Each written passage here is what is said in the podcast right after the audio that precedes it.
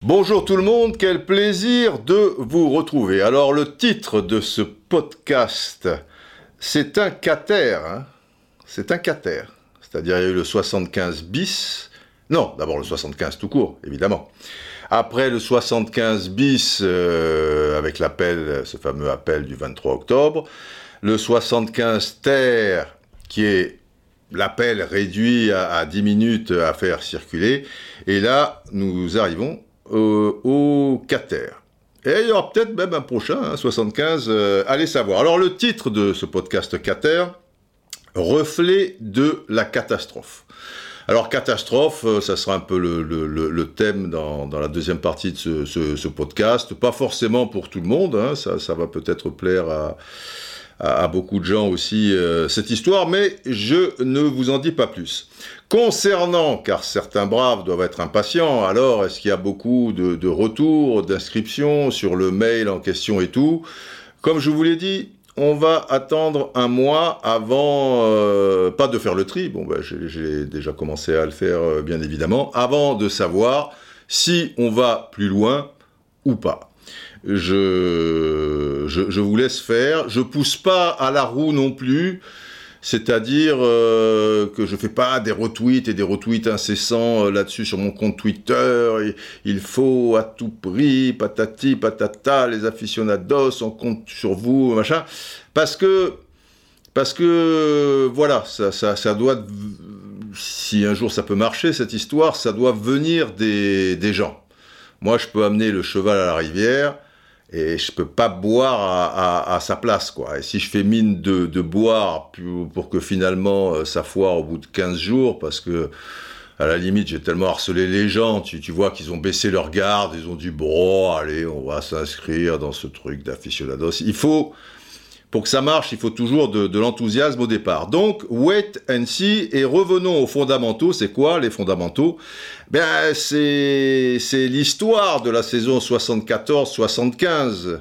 On n'a pas évoqué ça euh, dans le bis et- et- et dans le terre, puisqu'il était question de l'appel. Donc, la suite du podcast 75, finalement, où j'avais eu le temps de vous donner le champion de France, la Coupe de France, et les buteurs. Comme ça remonte à trois semaines, je vous rappelle, mais alors rapidos, que Saint-Étienne domine à nouveau le football français.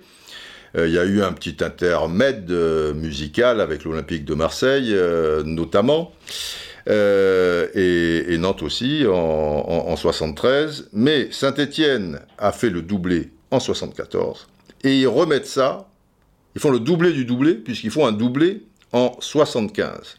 Et et un record dans ce championnat 74-75 qui ne pourra jamais être battu, mais peut-être un jour égalé. Pour l'instant, il a été inégalé. Je parle de quoi? C'est une anecdote, hein, euh, enfin un record, c'est pas une anecdote, c'est pas un détail, mais à ce niveau-là, oui, euh, quand même. Je voudrais donc un jingle gong.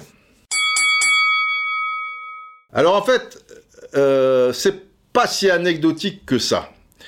Euh, le record en question, c'est que Saint-Étienne, il y avait 38 journées hein, pour la saison 74-75, puisque déjà 20 équipes. Saint-Étienne a donc joué 19 matchs à Geoffroy Guichard, et ils ont gagné les 19 matchs. Ça s'était jamais vu avant, et pour l'instant, ça s'est pas vu après. Et, le record, euh, tu gagnes tous tes matchs euh, à domicile, euh, c'est pour ça vous comprenez qu'il ne peut être qu'égalé, quoi. Voilà. L'anecdote en question, c'est qu'à un moment, à un moment, ça a failli merder. Il y a eu un match contre Bastia, à Geoffroy Guichard donc, et Saint-Étienne est mené 2-0.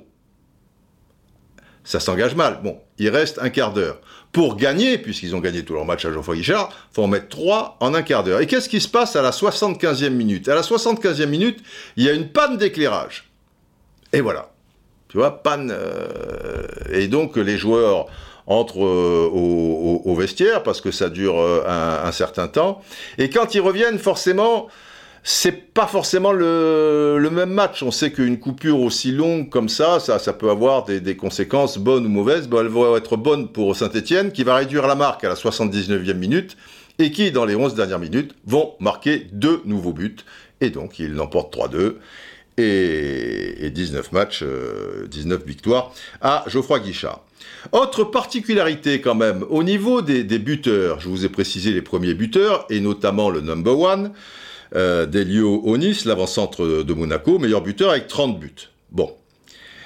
Il faut savoir que Saint-Étienne termine meilleure attaque de cette saison 74-75 avec 70 buts marqués.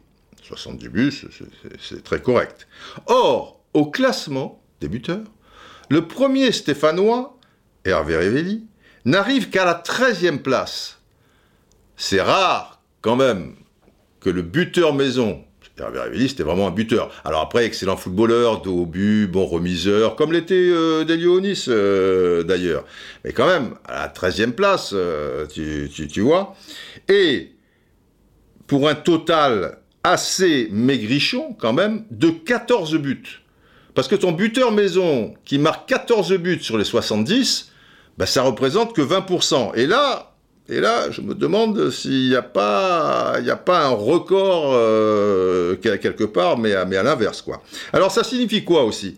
Ben, ça signifie que Saint-Étienne a une équipe homogène, ce sera l'une de ses grandes forces euh, d'ailleurs, et une équipe au niveau des, offensives qui a beaucoup de joueurs capables de trouver l'ouverture. Le, danger, euh, oui, certes, viendra de l'avant-centre, mais, mais, il peut venir de, de partout, quoi. Et du coup, je me suis amusé à voir euh, quels avaient été les buteurs euh, cette saison-là euh, chez les Verts. Je remarque que il y a sept joueurs qui ont marqué au moins 5 buts ou plus. C'est beaucoup. Derrière Hervé Révelli qui est à 14, tu as quand même Triantaphilos, autre avant-centre, Tintin pour les intimes, qui est à 11, Jean-Michel Larquet, milieu de terrain relayeur, mais assez haut, quoi, hein, sensiblement au meneur de jeu, qui en est à, 9, et Patrick Révelli, 5, Dominique Battenet, qui est un milieu de terrain défensif, 5, euh, Christian Lopez, qui est un défenseur central, 4, Piazza, défenseur central aussi, 3, euh, euh, Santini, qui était plutôt remplaçant, 5. Donc finalement, il y a eu 13 buteurs. 13 buteurs, et évidemment, tu peux pas compter le, gardien de but. Encore qu'ils auraient pu faire tirer un penalty à, Ivan Kurkovic. Notez bien que, que dans les 13 buteurs, il y a Robert Herbin qui était l'entraîneur, je vous ai expliqué le dernier match euh, contre 3 à domicile, euh, il, joue et il y a un péno et, il va le tirer. Donc dans, dans, les joueurs qui, qui, jouaient régulièrement euh, plus ou moins, bah, tu as 13 buteurs. Il faut savoir qu'à cette époque-là, eh bien, une équipe en Ligue 1 tournait sur 13-14 joueurs, pas plus. Aujourd'hui, tu as des effectifs, 25 joueurs professionnels, et comme tu peux faire 5 changements, et comme il y a toujours des blessés, ceci, des cela, bon là, là euh, tu n'auras pas 24-25 buteurs. Mais sur la saison, sur une saison de, de championnat, tu peux très bien avoir 24-25 joueurs différents qui la disputent. À l'époque, 13, 14, c'était le maxi. Donc ça veut dire que tout le monde euh, a marqué au moins un but, parce qu'il y en a qui en ont marqué qu'un seul. Ils sont pas nombreux. Hein. Il y a eu un but contre son camp, alors lui, bon, on le compte pas. Mais il y a seulement Herbin, on le compte pas non plus, parce que c'était spécial, c'est l'entraîneur. Mais il y a juste Gérard Janvion, non, oui, Gérard Janvion qui n'a marqué qu'un but. Et en fait, il y a un joueur qui n'a pas marqué de but, c'est Gérard Farison, l'arrière gauche. Parce que Repellini, défenseur latéral un peu remplaçant, il en met deux. Euh, je vous ai cité euh, Signaigel, euh, milieu de terrain, il en, il en met cinq. Beretta, il en met deux, mais à la mi-saison, il est transféré à, Marseille. Et Mercadier, plutôt remplaçant et défenseur, il, en met deux. C'est quand même incroyable, quoi, hein, tu, tu, vois. Et, ah, Ivan Kurkovic, Ivan Kurkovic, soirée pasta. Alors lui, c'était des soirées pasta au Vesuvio. Vesuvio, c'est une pizzeria très connue sur la Croisette. Chaque fois qu'on faisait des soirées pasta avec euh, Yvan, il me disait oui, oui, mais alors le rendez-vous Vesuvio 21 Ça te va, Didier, machin, truc. Ouais, ouais, pas, pas de problème. Avec Piazza, c'était des soirées plutôt toujours euh, à Sado, tu vois, notamment du, côté de, Buenos Aires. Alors, ce qui est intéressant aussi dans cette équipe, et c'est très particulier, c'est vrai que d'une manière générale, il y avait beaucoup moins de, changements euh, que, que, dans le football d'aujourd'hui et même des dernières euh, décennies où quand même les joueurs ils font dans leur carrière deux ou trois ou, quatre euh, clubs quoi. là, il faut savoir que même si certains de ces joueurs en ont fait, en ont fait deux, peut-être trois pour certains, notez bien, Larquet formé au club, Mercadier formé au club. Triantafilos, formé au club. C'est-à-dire, là, je vous cite tous les buteurs. Hein. Beretta, formé au club. Signaigel, formé au club. Hervé Revelli, formé au club. Lopez, formé au club. Patrick Revelli, formé au club. Contre son camp, lui, il n'a pas été formé au club. Batné, formé au club. Piazza, lui, arrivé d'Argentine en 72 de, de Lanus. Kurkovic, arrivé des partisans de Belgrade, lui aussi en, en 72. Janvion, formé au club. Santini, formé au club. Repellini, formé au club. Et l'entraîneur, formé au club. C'est, exceptionnel. C'est, fantastique. Et ça va expliquer beaucoup de choses par, euh, la suite. Mais on va revenir sur cette équipe des, des Verts parce que c'est pas rien. Hein, dans, le, football français, euh, les Verts, c'est capital pour, des tas de raisons que vous connaissez ou, sur lesquelles on va à nouveau euh, insister, mais on les met un petit peu de côté, histoire de réaliser, je vous le fais chaque fois aussi, les résultats de l'équipe de France pour la saison en question. Donc 74-75. À l'issue de la saison 74, il euh, n'y a pas eu de phase finale. C'était, vous le savez, euh, en, en, Allemagne. Coupe du Monde 74, je vous en ai parlé longuement. Et à l'issue de cette nouvelle saison, celle dont on parle, donc la 74-75, il n'y aura rien non plus. Il faudra attendre l'Euro 76. Donc, on va attaquer les matchs éliminatoires, les premiers matchs éliminatoires pour cet Euro 76. Je vous rappelle aussi, au passage, que c'est désormais un entraîneur étranger euh, qui est à la tête de l'équipe de France, euh, le, roumain Stefan Kovacs, qui est arrivé donc euh, à l'issue de la saison 72-73, alors qu'il venait de, gagner une nouvelle Coupe d'Europe des, des, clubs champions avec l'Ajax d'Amsterdam. Alors, la saison d'avant 73-74, elle a été moyenne, puisqu'en plus euh, on a été éliminé rapidement de la phase finale 74. Mais là, Stéphane Kovacs euh, n'y est pour rien. Hein. Quand il est arrivé, les dés étaient déjà jetés, et c'est pour ça qu'il y a eu ce changement euh, radical, parce que parce qu'il fallait à un moment crever l'abcès, on n'était pas allé non plus en phase finale de la Coupe du Monde 70. Et qu'est-ce qu'on va demander à, à Kovacs, qui avait choisi comme adjoint Michel Hidalgo, ou c'était peut-être la fédération qui lui avait fortement suggéré. Euh, ça sera important évidemment pour, la suite. Mais qu'est-ce qu'on va demander à Kovacs, au-delà d'essayer d'avoir des, des, résultats? Ben, C'est surtout de donner un mental euh, de, champion quoi, aux, joueurs français et accessoirement, enfin pas si accessoirement que ça, nous faire également progresser sur le plan physique. Voilà. La qualité technique, elle, a toujours euh, été là, mais ça fait un certain nombre de saisons maintenant qui a, on le sent, une réelle fragilité sur le plan mental. On le sent au niveau des matchs de l'équipe de France, mais aussi euh, des, matchs euh, sur la, scène européenne. Et puis, sur le plan physique, même s'il y a sans doute une relation de, cause à effet avec le, mental, on explose régulièrement, surtout face aux équipes anglo-saxonnes euh, ou, équipes de, de, l'Est qui ont beaucoup d'avance par, rapport, euh, par rapport à nous.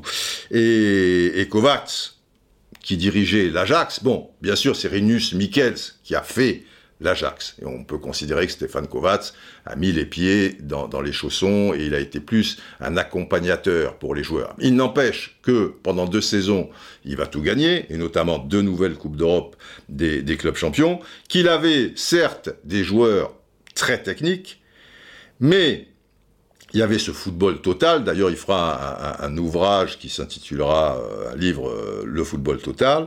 Mais au-delà de la technique, physiquement, Les mecs, c'était des monstres. Et, mentalement aussi. Donc Kovacs doit être l'homme de la situation pour nous amener euh, ce plus au niveau du maillot frappé du coq. Voilà, il, faut euh, décomplexer les, joueurs parce que ça a des conséquences terribles.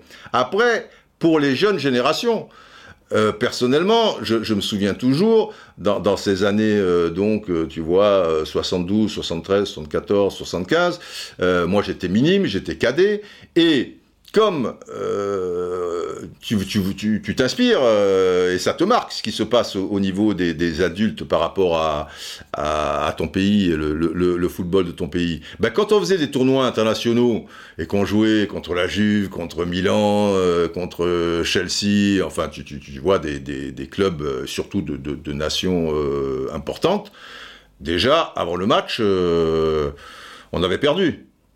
Bizarrement, on en a gagné certains de ces matchs, mais euh, on, perdait en tout cas nos moyens. On disait, oh putain, là c'est Milan. Parce qu'évidemment, tu te projettes, tu, tu, tu, dis, eh ben, nous on est français, et ceux qui sont un peu plus âgés que toi, contre la c'est Milan, ben, ils vont exploser. Ben, toi, euh, pareil. Alors que les gosses d'aujourd'hui, c'est clair, qui sont, alors on dit plus minime cadet, moins de 15, moins de 18, etc. et tout, ils ont grandi avec des victoires de, de l'équipe de France au niveau Coupe d'Europe, euh, pas tant que ça, mais quand même, euh, l'OM, euh, au-delà de la victoire, il y a eu beaucoup de finales de l'OM, le, PSG, il y a eu même avant, tu vois, des, finales, Bastia, gna gna gna gna Donc ils, ont grandi avec la victoire, donc eux, bah, il n'y a, y a, aucun complexe. Donc toujours recontextualiser les enfants.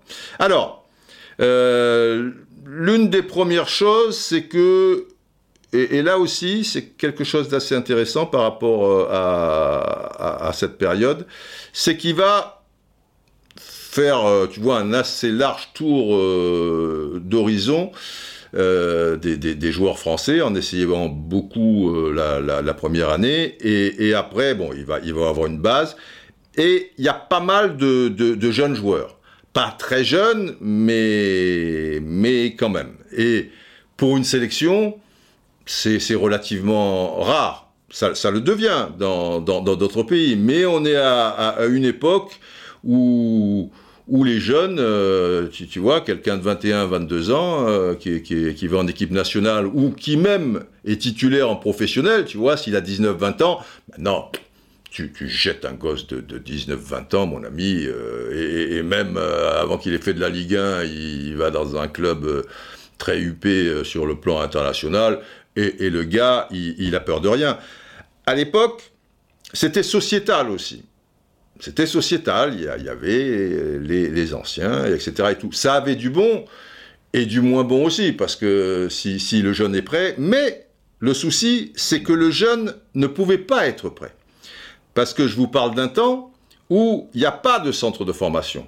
Saint-Étienne, évidemment, puisqu'ils sont tous euh, formés au, club, euh, et, puis Nantes dans son genre euh, qui prend aussi cette tangente, et puis après tout, le monde va, s'y mettre. Mais il n'y a quasiment pas de, de, centre de formation comme ça. Ça veut dire que bah, tu as des jeunes qui restent dans leur club amateur et qui ont deux, trois entraînements, tu vois, le soir par semaine, mais ils ne sont pas formés physiquement comme les jeunes aujourd'hui en 2020 et, ces deux dernières décennies où dès l'âge de 12, 13, 14 ans, tu vois, ils travaillent même avec des poids, des haltères.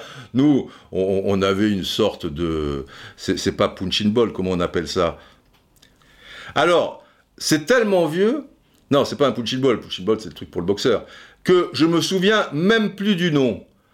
C'est pas medicine ball, je sais plus. C'était quelque chose on aurait dit une citrouille, tu vois, de, la taille d'une citrouille.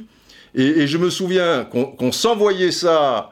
Et, là, bon, euh, comme, je fais d'une traite le, les, podcasts, je vais pas m'amuser à, à, les regarder sur Google. Si euh, vous, vous le trouverez, enfin sans doute pour pour les plus anciens, parce que les plus jeunes, ils n'ont pas dû travailler avec ça. Et je me souviens de temps en temps, 14-15 ans, on faisait, mais plus. Euh, à, l'école, en, cours de, gymnastique.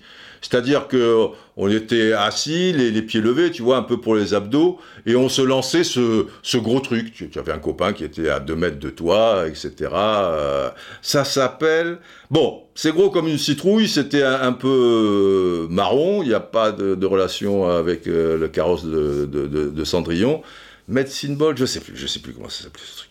Bref, mais physiquement, euh, voilà quoi, ça n'avait rien à voir. Et ça veut dire que les professionnels, eux, eh ben, ils s'entraînaient tous les matins depuis X années. Donc, tu étais un gosse de, de 17-18 ans dans les chocs.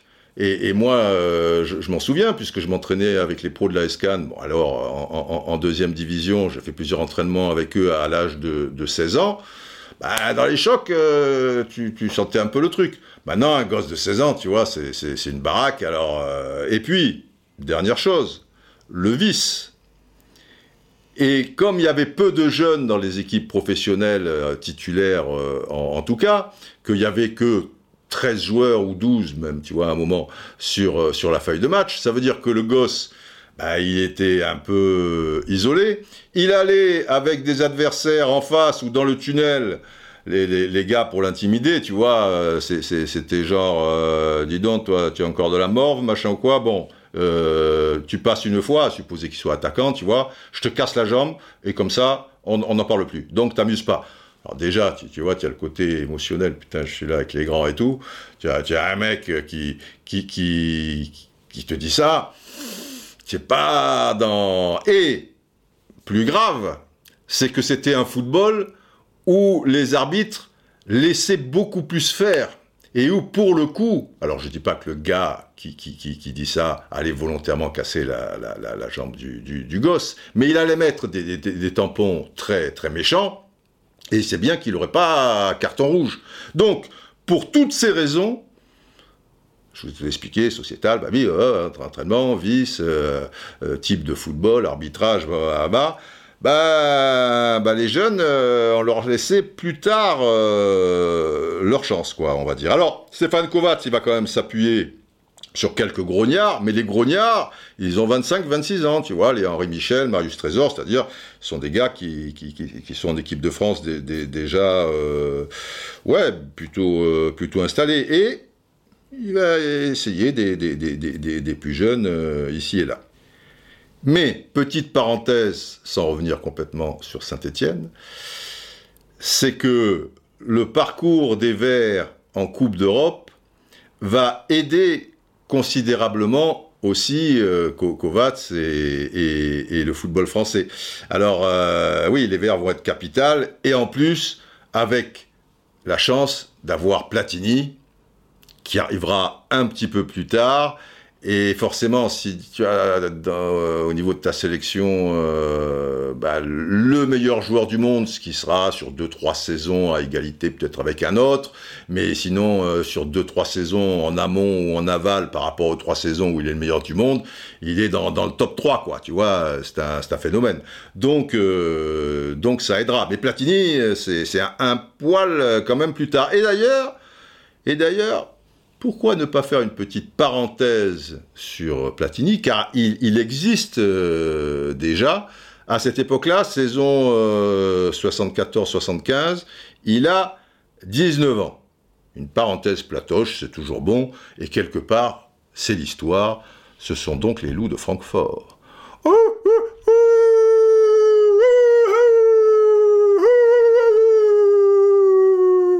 Glaçant.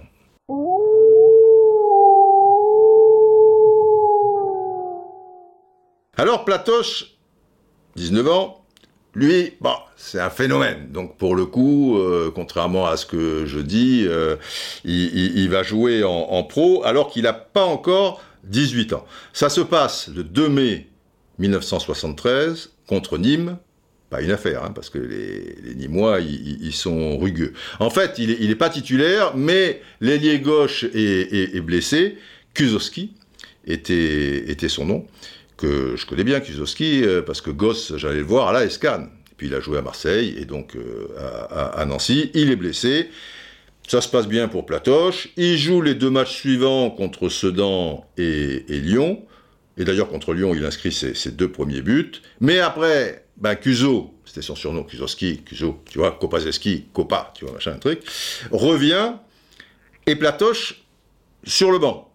Quand il est sur le banc, parce que je vous dis, le, banc, il n'est pas large euh, à cette époque-là. Et saison, alors là, c'était saison 72-73, hein, on est revenu un petit peu en, arrière. La saison d'après, 73-74, eh ben, il, joue, euh, il rejoue avec les amateurs. L'équipe amateur de Nancy est, bon, il est quand même en division 3. Et à l'époque, division 3, euh, ça, ça jouait les enfants.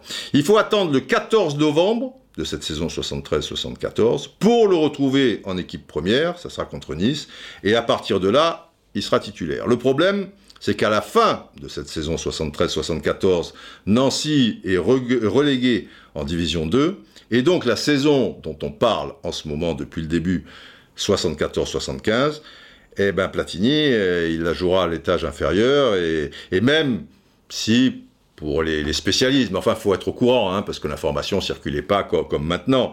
Mais ceux qui, il y, en a qui savent que, oui, il y a, un, un gars un phénomène. Bon, ça demande toujours confirmation. Il est, il est bien jeune, mais il a quelque chose de, de, plus que, que, les autres. Tu vois, c'est comme les, les patelus du cru.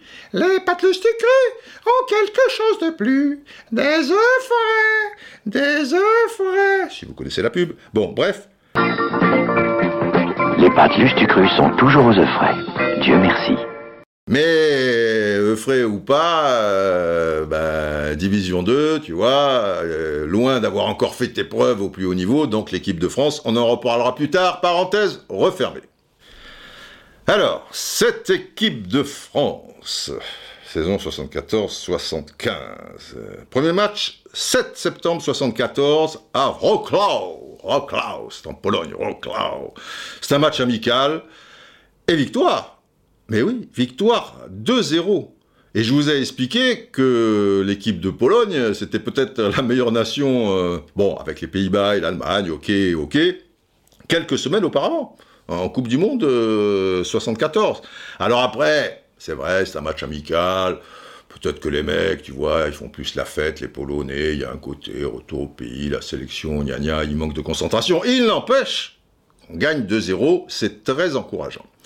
Pour les plus anciens qui connaissent ces noms, et pour les plus jeunes qui, les découvrent peut-être, et c'est important, le 11 de départ était le suivant. Dans les buts, Bertrand Demann.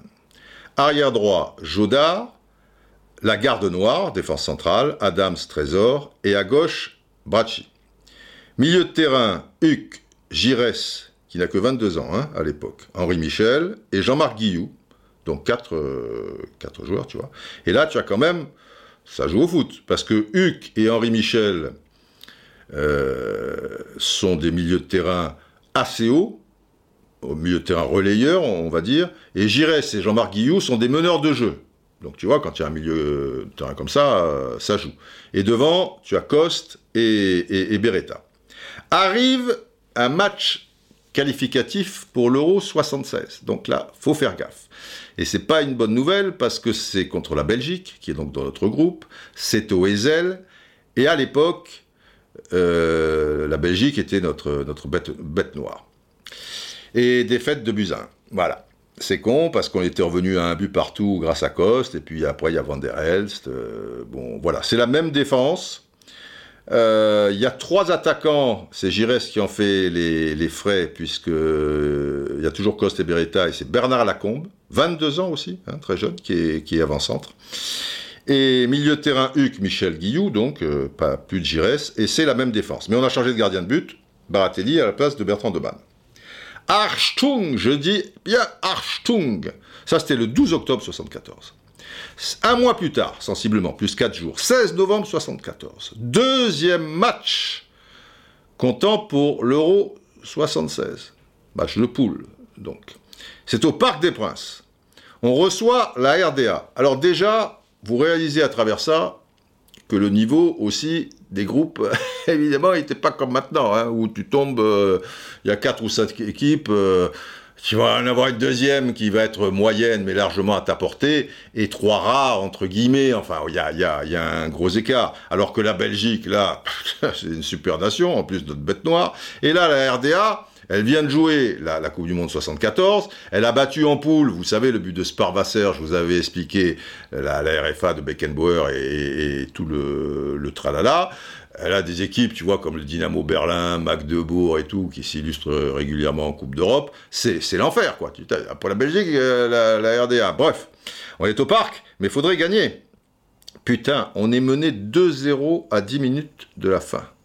Et heureusement, but de Jean-Marc Guillou, 79e en fait, et de Galice à la 89e minute. Mais bon, on perd pas. Mais enfin, on gagne pas non plus. Deux buts partout. Nous passons maintenant 75, saison 74-75, match amical au Parc des Princes. Euh, alors c'est contre la Hongrie.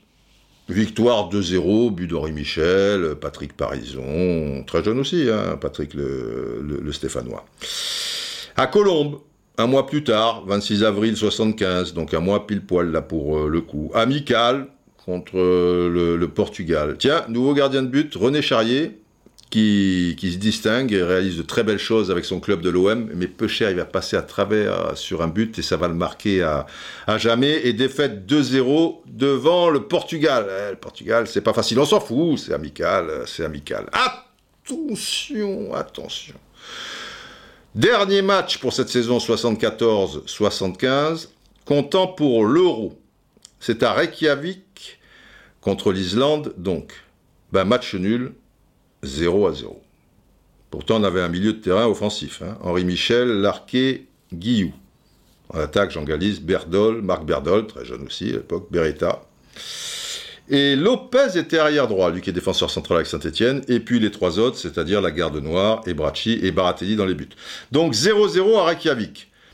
On va récapituler c'est quand même, euh, ça s'engage très mal, cet Euro 76, puisque tu perds contre la Belgique, tu fais match nul chez toi contre la RDA, et l'Islande, qui était vraiment l'équipe le plus à ta portée, la plus à ta portée, finalement, eh ben, match nul aussi.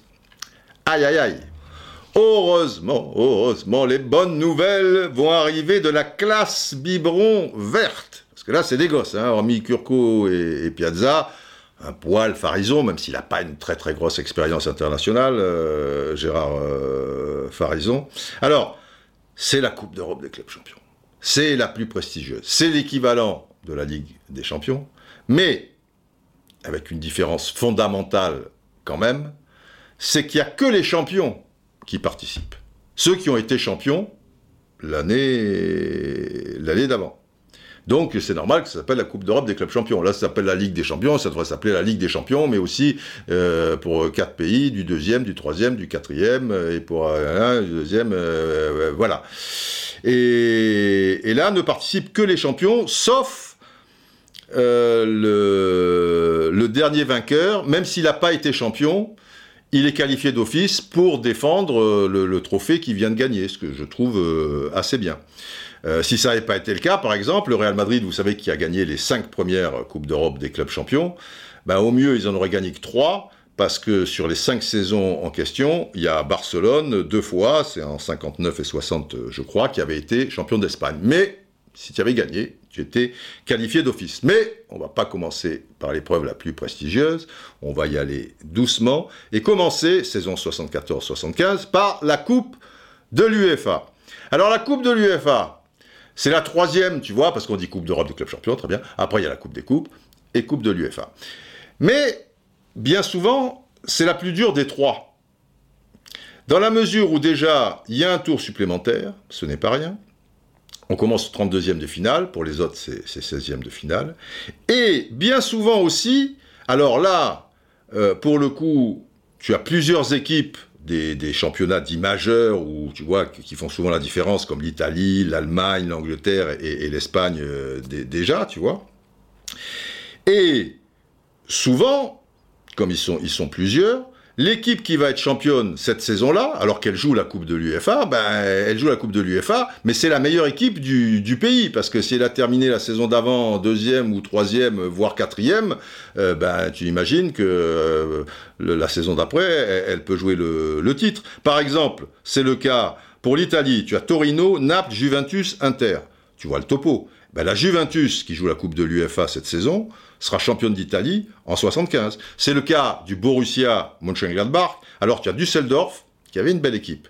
Mais tu as aussi Hambourg, grosse équipe, Cologne, Cologne, Wolfgang Ovrat, euh, machin, les trucs, euh, tu, vois le topo, qui avait une grosse équipe, et Mönchengladbach, l'enfer, et Mönchengladbach, qui joue la Coupe de l'UEFA 74-75, eh ben ils sont champions d'Allemagne en 75. Bref, c'est pas de la tarte. Et je vous mets de côté les clubs de l'Est qui à l'époque étaient redoutables, mais aussi les clubs portugais, l'Ajax d'Amsterdam, euh, ou PSV, enfin là c'était l'Ajax d'ailleurs cette saison-là et tout. La Coupe de l'UEFA, c'est l'enfer. Mais, mais le tirage est bon en tout cas pour l'un de nos deux représentants. Pour Lyon, en 32e de finale, il rencontre les Red Boys. Alors là c'est impressionnant, les Red Boys. Après ça l'est moins parce qu'ils sont de Differdange. Et Differdange, c'est Luxembourg. Alors, au total des deux matchs, 11 à 1 pour les Gones. Tout va bien. Nantes, c'est plus compliqué. C'est le Legia de Varsovie. Et là, c'est un exploit des Canaries. Mais oui, qualification 3-2 au total des deux matchs. On va passer donc au 16e. 16e, aïe aïe aïe, Nantes, Banik Ostrava. Ah, Banik Ostrava, je, me demande si ça existe encore, le Banik Ostrava. C'est en Tchécoslovaquie, mais à l'époque, euh, c'est un seul pays, tu vois, la Tchécoslovaquie, et, les meilleurs joueurs tchèques, ils sont pas dans les meilleurs clubs italiens, espagnols, allemands, anglais, ou, tout le tralala. Et au total des deux matchs, Nantes qui avait gagné 1-0 à Sopin, à l'époque Nantes jouait Marcel Sopin, ils perdent 1-0 là-bas, à l'issue du temps réglementaire, et la prolongation se fait là-bas, et finalement, ils perdent 2-0, ils sont éliminés par le Banik Ostrava. Pour Lyon, euh, pas de regret, parce qu'il tombe justement contre le Borussia Mönchengladbach, et au total des deux matchs, ils perdent 6-2. Voilà, terminado, 16e de finale pour euh, nos deux clubs. Mais, pas, pas ridicule et devant des, des, vrais adversaires, euh, on va dire. La finale de la Coupe de l'UFA se jouait sur deux matchs. Borussia Mönchengladbach précisément contre euh, les Néerlandais de Twente. Le FC Twente avait toujours euh, une bonne formation euh, à cette époque et Mönchengladbach, déjà finaliste deux ans auparavant, tu vois, en 73, c'est une machine, quoi, tu vois. Tu as des gars comme le, Fox Terrier, Bertie Voigt, tu as Rainer Bonhoff, tu vois, qui vient d'être champion d'Allemagne en 74, comme Voigt, bien sûr, comme, comme Wimmer, euh, tu as qui est encore Stielike, qui est, qui est jeune euh, à, l'époque, euh, Stielike. Tu as les deux Danois, Alan Simonsen, et puis un super joueur. Alors ça, pour le grand public, c'est parce que Simonsen a quand même gagné le Ballon d'Or, il a fait des, choses, etc. pas, pas de problème, il a joué au Barça. Mais tu avais un joueur d'une finesse qui s'appelait, un autre Danois, Henning Janssen, un attaquant quel joueur Quel joueur, les enfants D'ailleurs, euh, ce, Jensen euh, partira en 76, euh, peu de temps après donc, et, jouera trois saisons au, Real Madrid. Il y a aussi l'attaquant Hugh Pinkens, enfin bon, c'est une machine de guerre. Et, et encore, n'y a pas le grand Gunther Netzer. Que de soirée pasta avec Gunther. Chaque fois, oui, mais chaque fois, il me démolissait euh, Beckenbauer. Je disais, Gunther, Gunther, on est là, on se régale, on se machin, et toi, tu... le, le Kaiser, on s'en fout, le Kaiser, c'est fini. Ya, ya, Didier, mais, mais, bon, Beckenbauer, il faut savoir, hein, quand même, certaines choses. Oui, oui, d'accord, mais enfin, on s'en fout, quoi. Bref. Beckenbauer, euh, Netzer, c'était pas le grand amour, vous l'avez compris. Netzer qui chaussait du 47 et qui te tirait donc des coups francs, mais aussi des corners, tu vois, directement, où c'était, il y avait chaque fois le feu, quoi, le gardien de but, le mec qui était au premier poteau, putain, il y a Nazir qui va tirer un corner, putain, c'est comme euh, Dragan Jajic, vous savez, le, Yougoslave merveilleux ailier gauche de l'étoile rouge de Belgrade, mais qui a joué à Bastia, et si les Corses d'un certain âge euh, m'écoutent, forcément, ils se souviennent de certains corners de Djajic où il est tiré directement, et de mémoire, euh, sans faire ressortir certaines origines euh, euh, marseillaises me, concernant. Il y a un match à Foliane, Foliane où il en tire 4-5 d'affilée parce que chaque fois, il le tire direct. Chaque fois, le gardien, il détourne en corner. Il retire. Il y, en a au moins, au, moins quatre. C'était, c'était fantastique. Benetzer, c'est un peu la même chose. Et puis, quelle élégance, tu vois, quand il partait, balle au pied, écoute, Benetzer, cheveux blonds au vent, c'était, un, playboy et l'un des plus grands meneurs de jeu de, de, de l'histoire de, de, de, ce pays. Il avait un côté, sur, le tard un petit côté Andy Warhol, en bien plus beau, en bien plus beau. Mais enfin, il avait une gueule, tu vois, de... Alors, ça lui plaisait pas quand je dis, tiens, un petit côté Andy Oh, je sais bien plus beau. Oui, oui, évidemment, mais je dis un côté, un côté euh, lointain, tu vois, dans un tunnel au loin, tu vois, un petit côté, un petit côté euh, Bref, et Netzer, lui, n'était pas là, il était pour la finale 73, pas pour la 75, il était déjà au Real Madrid et entraîneur de cette magnifique équipe, euh, un phénomène aussi, une légende, Enes Weisweiler. Donc, je vous dis pas. Bah, d'ailleurs, ils sont champions cette saison-là, et puis, puis l'année d'après, en, Bundesliga. Alors, le score, bizarrement, bizarrement, en Allemagne, 0-0, le premier match. Et match retour à Twente, 5-1 quand même. Tu vois, ça calme, 5-1. Euh, trois buts d'Heinken, c'est un doublé de Simonsen, donc Mönchengladbach gagne la Coupe de l'UEFA. On enchaîne avec la Coupe des Coupes. Ça va aller très vite, et très vite pour notre club français. Il n'a pas gagné la Coupe de France, mais comme il y a eu doublé et que Saint-Etienne ne peut pas faire, il est champion, la Coupe des champions et la Coupe des coupes, c'est donc le finaliste qui, qui nous représente en Coupe des coupes, c'est l'AS Monaco, mais il tombe. il tombe contre les loups. Eh oui, contre l'Eintracht Francfort. Les loups de Francfort.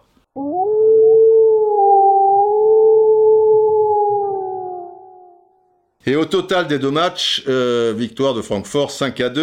Euh, voilà, allez, rouler jeunesse, c'est terminé pour le football français. En Coupe des Coupes, la finale, Dynamo Kiev contre Ferencvaros. Là, il n'y a pas photo, c'est sur un match, 3-0, deux buts d'Onutchenko et, et puis un dernier de, de, de et, une machine euh, infernale aussi, quoi. Dynamo Kiev, euh, tu, vois, c'est bizarre qu'ils fassent pas la Coupe d'Europe des, clubs champions, parce que là, déjà, Lobanowski euh, aux, commandes, et puis, bon, au-delà de, de qui sera, qui sera ballon d'or un petit peu dans, dans, le secteur, c'est une équipe incroyable. Ils feront la Coupe d'Europe des clubs champions l'année d'après. Est-ce qu'ils iront au bout? Nos supporters sont venus de loin. La lila la, ils nous aiment bien. Ensemble, nous chantons, on est les rois du ballon. Mais là, on est en 74, 75. Et là, on a fait tellement d'historique, les enfants, que la partie stéphanoise en Coupe d'Europe des clubs champions, il y aura un quatrième 75, ou un cinquième. Après le 75, après le bis, après le terre, ah oui, après le cater, ils reviennent pour le, alors j'ai noté, Kankies. Je ne sais pas si ça se dit comme ça. Kankies. Ça s'écrit Q-U-I-N, Q-Q-U-I-E-S. Enfin, il n'y a qu'un Q. Enfin, il y en a deux. Il y en a un au début, puis il y en a un vers, euh, vers la fin. Mais on, vient d'être présenté, donc euh, je ne sais pas, c'est peut-être pas la bonne prononciation, mais il y aura donc, pour parler des vers, saison 74-75, il y aura donc le 75 King Keys, on n'arrête pas le progrès et maintenant nous allons nous pencher sur ce thème qui a une relation avec le titre de ce podcast. Le titre du podcast est, je vous le rappelle, le reflet de la catastrophe. Parce que, parce que le football est on ne peut plus que le reflet de la société. La société courant à la catastrophe, il n'y a pas de raison que le football ne court pas à, la catastrophe. Alors la catastrophe, on, va voir. Je parle bien évidemment de l'arrivée prochaine de la Super League. Parce que ça va à vitesse grand V, cette histoire. Les habitués du podcast, du blog, ou ceux qui me suivent même depuis encore euh, un, petit peu euh, plus avant euh, savent que, que, je brandis ça euh, toujours et que je le vois venir et ça date pas d'il y a, il y a, quelques, quelques années. Et, et là, on parle d'un départ pour 2021, bon ça me paraît un peu prématuré, ou 2022, peut-être au pire 2024. Ce qu'il y a de curieux, c'est que la FIFA serait un peu dans le coup, donc à, gratter. Il y aura peut-être une sorte de, gentleman euh, agrément. Mais les choses sortent de, manière de plus en plus précise, c'est de plus en plus concret, ils ont bien avancé. Il y aurait des milliards et des milliards et des milliards et des milliards à, la clé parce que c'est ça qui, fera que ça existera, hein, s'il n'y a pas l'argent derrière, ou, si on ne le laisse pas miroiter. Euh, à un moment, il était question peut-être de 32 clubs, mais 32, ça fait, ça fait beaucoup. Donc, on parle de 16 clubs maintenant. Et les 16, ils sont sortis dans la presse. Je vais vous les donner. Ça concerne, c'est simple, 5 pays. Donc déjà, mais de vous à moi, la Ligue des Champions, ça concerne sensiblement cinq pays aussi. Il hein. n'y a, pas une grande surprise par rapport à ça. La surprise et ce qui va faire euh, basculer ce projet, euh, euh, pas dans sa réussite, mais, mais dans sa réalité, on va dire, c'est qu'il y a les clubs anglais. Je me disais, ce qui pouvait sauver un peu les choses, c'est que les clubs anglais générant déjà énormément d'argent avec la Première Ligue, qui était le succès euh, économique que l'on sait, euh, tant que les Anglais mettaient pas un pied euh, dans la danse, peut-être ça, serait plus compliqué à, mettre en œuvre, surtout que le Bayern Munich, très longtemps, était également contre ce type de projet de Super League mais ça a évolué considérablement. Karl-Heinz Rummenigge est, d'ailleurs dans, toutes les, tractations, les, les, réunions. Donc, les clubs, je vous les cite. Et vous allez remarquer qu'il y a six clubs anglais, trois clubs espagnols, ça fait neuf, trois clubs euh, italiens, 9 et 3, 12, deux allemands, ça fait 14, et un seul Français 15. On peut supposer que le 16e sera, sera français, à moins qu'il ne s'agisse d'un 7e anglais. Euh, enfin déjà, si, tu as 6 anglais euh, sur 16 euh, équipes, c'est plus du tiers, quoi. Tu vois, donc il y a une Super League qui est une sorte de, je dirais pas de, première ligue boostée, mais enfin ça y ressemble aussi. Bon, ça, peut évoluer tout ça. Je vous cite les clubs. Évidemment, pas des petits clubs. Pour les Anglais, Liverpool, Manchester City, Manchester United, Chelsea, Arsenal, Tottenham. Pour les Espagnols, pas une surprise, Barcelone, Real Madrid, Atlético. Pour l'Italie, pas une surprise non plus, la Juventus, l'AC Milan, l'Inter. Pour l'Allemagne, pas une grosse surprise. Bayern de Munich et Dortmund. Pour la France, pas une surprise, le PSG. On peut imaginer que le 16e, s'il est français, sera Lyon. Je vois mal Lyon passer à, côté euh, de, la Super League. Déjà, Jean-Michel Aulas bah, fait partie de, ces réunions euh, avec les, grands présidents de ce monde depuis euh, très longtemps. Euh, il sait compter et il sait très bien que si demain la Super League existe sans Lyon, ben Lyon, qui pourrait être vendu, euh, pas, des centaines et des centaines de millions, ils ont leur stade, etc. et tout, ben, qu'ils aient leur stade ou pas, euh, ça vaudra 3 centimes d'euros. Et oui, par, par la force des choses. Donc Monsieur Sédou, co-actionnaire principal, s'est compté aussi. Je vois mal Lyon ne pas faire euh, partie de la fête. Mais enfin, bon. Donc, vous voyez déjà le topo. Alors, euh, évidemment, ça a beaucoup euh, réagi de, votre côté et sur mon compte Twitter. Et on va lire quelques tweets et, et, y répondre un petit peu, et une manière comme une autre, donc, entre nous, de, parler de cette Super League, de, sa viabilité, si, vraiment elle va exister, peut-être un mal pour un bien, etc., etc. Colonel Hattie, je suis là. Eh bien, jingle éléphant, puisque, puisque ce sont les tweets. Oh, patrouille de la jungle, à vos commandants Alors, dans ce genre d'histoire, euh, moi, je, mets juste un tweet en précisant, tiens, pas beaucoup de clubs français, et puis je, mets la, liste. Il y a toujours des réponses, euh, tu vois, qui sortent de nulle part. Même, même sur Neptune, ils n'oseraient pas. Euh, tu vois, il y a Jean-Louis Labrel, par exemple, qui me dit Depuis quand la Milan et l'Inter sont devant la Roma et Naples, Didier? Tu es resté bloqué aux années 80. Donc, Jean, Jean-Louis Labrel, il pense que c'est moi qui fais la liste ou alors il n'a rien compris au film. Donc il y a toujours des choses comme ça, bon, euh, qui, qui, font sourire, qui, qui sont pas bien méchantes. Je, je, lui je lui réponds quand même, suite à ce tweet avec les, la liste des 15 et tout, tu crois que c'est moi qui ai fait la liste des clubs? Et je lui dis, bon, avec un petit clin d'œil, toi, je crois que tu, restes, que tu es resté bloqué tout court. Voilà, moi je suis resté bloqué aux années 80, lui, je crois qu'il est bloqué, euh, voilà, le cerveau, il, il, il, est bloqué. Bref. Alors, il y en a effectivement qui sont surpris, euh, pas par la création de, cette Super League, mais, mais euh, le fait qu'il n'y ait qu'un club français. Notamment, alors là j'ai perdu son nom, mais il me dit, étonnant quand même, vu que c'est une ligue à but exclusivement commercial, bah oui c'est clair, qu'il se coupe d'une grande part du marché français. C'est vrai qu'il y a des chaînes en France qui, qui mettent le paquet financièrement. S'il n'y a qu'un club, mais après, il faut bien réaliser aussi que tout cela sera mondialisé.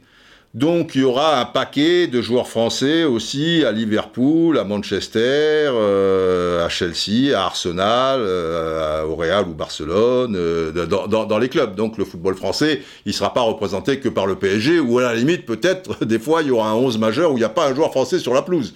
On, est loin d'un certain football, donc ça peut peut-être passer. Et puis, quoi qu'on en dise, ces chaînes-là qui mettent le, paquet sur ce type d'épreuve, à partir du moment où il y a une Super League, la Ligue 1 n'a plus de raison d'être. Ou en tout cas, elle vaut 3 francs 6 sous. Donc, des chaînes comme, euh, comme Canal+, comme Bein, une autre euh, chaîne, et, attention, attention, dans cette histoire, il n'y a pas que les chaînes qui, vont mettre des, pépettes. Il y a les GAFA, il y a Amazon, euh, il y a trucs, on est dans, quelque chose de totalement euh, différent. Et les gens qui aiment le football, alors il y a une partie, on verra, si elle est plus ou moins conséquente, qui, va prendre ses distances euh, avec ce, type de football. Mais globalement, ben, si tu veux t'attirer des abonnés et avoir... pourquoi tu vas t'abonner à X? Y ou Z, parce qu'ils ont quelque chose que les autres n'ont pas, des exclusivités. Et ça, ça reste quand même euh, le, football, quoi, tu vois, le, sport euh, numéro un, quoi qu'on en dise. Et, ça veut dire que, bah, soit des chaînes privées euh, françaises, soit d'autres supports, tu vois, même s'il n'y a que le PSG, ils, ils, mettront le paquet quand même. Mais, mais je pense que Lyon ne sera quand même pas loin. Alors, Captain Morphus, Cyril 444 OM. Il me dit pourquoi six clubs anglais, zéro club portugais, hollandais, etc. Bah, Captain, euh, c'est une histoire aussi euh, de, structure des clubs, de, gros sous. Alors là, pour le coup, euh, les Portugais ou les Hollandais, puisque tu les cites, au niveau droit, c'est pas des pays qui, évidemment, ils sont passionnés de football, mais ils n'ont pas les moyens de, mettre des, fortunes. Le marché anglais, qui est aussi un marché international euh, conséquent, on le voit avec les droits incroyables de la première ligue euh, à, à, l'étranger, euh, bah, c'est celui qui pèse le, plus, etc., etc. Donc voilà, c'est juste du, du business. Parce qu'au départ, on disait cette Super League, alors on est bien d'accord que, et c'est ce que veulent les clubs, c'est qu'il n'y aura pas de système de montée et de descente. Il y aura un champion et puis, et puis basta. Alors on dit, peut-être pour calmer un petit peu euh, euh, certaines personnes, oh là là, mais ça, ça n'a aucun intérêt s'il n'y a pas de descente et tout. Alors tu vois, ils te disent, il y aura peut-être deux descentes. Mais si sur 16 clubs, il y en a deux qui descendent, et comment seront structurés les deux qui montent? Puisque les deux qui montent, euh, il y aura une succursale, je veux dire, ils seront à des années-lumière, si, tu veux. Ou alors il y a une Super League 2, tu vois, c'est autre chose. Peut-être qu'il y a une Super League 2, comme il y a une première et une deuxième division. Mais ça sera le même principe. Dans la Super League 2, eh ben, à la limite, ça pourrait peut-être encore sauver qui peut l'être. Mais je te mets mon billet, alors peut-être il y aura l'Ajax d'Amsterdam. Parce qu'on disait, les grands qui ont marqué la Coupe d'Europe des clubs champions, ils seront quand même présents. Enfin, les grands, euh, pas au Bucarest ou l'Étoile Rouge de Belgrade. Mais peut-être, tu vois, Benfica, Porto, l'Ajax d'Amsterdam, euh, l'OM qui en a gagné une et tout. Peut-être s'il faut une deuxième division, il y en a deux qui descendent, mais est-ce que les gros groupes qui vont mettre un blé de folie, est-ce que tu penses qu'ils vont mettre un blé conséquent pour de la deuxième division. Tu vois? À partir du moment où cette Super League écrasera tout sur son passage, la deuxième division, euh, j'y crois pas trop, parce qu'il faut quand même qu'elle ait des finances pour, euh, pour que le passage éventuel des, deux premiers alors de, de la succursale, de la deuxième division Super League, euh, monte. J'ai gagné la Super League. Ah oui, parce que maintenant, c'est pas gagner le championnat. Quand même. je, voilà, je, suis en avance sur mon temps, comme toujours. Je suis dans le futur. Euh, donc, c'est compliqué, euh, tout ça. Mais enfin, ils n'auront pas des pas d'état d'âme. Hein. Moi, je vois plutôt, tu vois, je vois un peu plus loin, parce que, évidemment, vous croyez que je suis dans, dans le présent. Enfin, bon, les, les vrais braves euh, savent que, que je suis né il y a plusieurs siècles et que j'ai plusieurs siècles d'avance. Moi, l'avance, euh, je la vois avec, euh, avec des règles qui vont fondamentalement changer. Vous avez remarqué que les règles de football, et puis en plus avec l'arrivée de la VAR, euh, ça a plus changé sur les trois dernières années que sur les, les, les 50 premières. Mais je pense que les États-Unis vont rentrer dans la danse à ce moment-là. Il y aura la Super Ligue européenne, mais un train peut en cacher un autre, voire deux autres. Les Chinois sont fous de football. Les Chinois ont des gros moyens. Les Américains ils sentent qu'avec le, football, il y a de quoi faire euh, un, gros business. Et il y a beaucoup d'aficionados quand même, parce que beaucoup de, Mexicains, beaucoup originaires euh, d'Italie, d'Espagne, tout ça, euh, aux, États-Unis.